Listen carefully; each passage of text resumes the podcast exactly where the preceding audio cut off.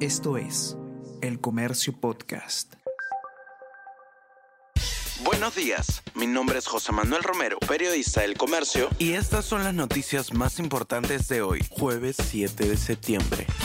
Entran cuatro nuevos ministros y rotan a dos en el gabinete Otárola. Ingresan Ana María Choquehuanca, Producción, Jennifer Contreras, Desarrollo Agrario, Eduardo Arana, Justicia y Miriam Ponce, Educación. La juramentación se realizó en Palacio, horas antes de que el Ejecutivo iniciara la sustentación del presupuesto 2024 ante el Legislativo.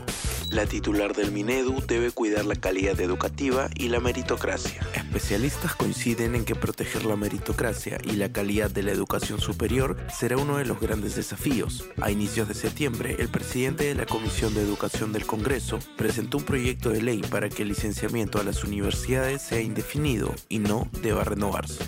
Vecinos acusan a inmobiliaria de destruir una playa en Zorritos. Son más de un centenar de residentes, propietarios y pescadores de Bocapán quienes denuncian a la empresa Cabo Merlin SAC por daños materiales contra el medio ambiente y al libre tránsito. Como parte de su proyecto inmobiliario, esta empresa construyó un muelle artesanal para pesca deportiva y tres espigones enrocados que generaron la alteración de las corrientes marinas y con ello del paisaje, principal atractivo turístico de la zona. Inundaciones por ciclón causan 37 muertos en el sur de Brasil. El paso de un ciclón extratropical por el sur de Brasil ha provocado inundaciones masivas y la muerte de por lo menos 37 personas desde el pasado fin de semana, mientras que otras 9 permanecen desaparecidas, según informaron autoridades estatales este miércoles.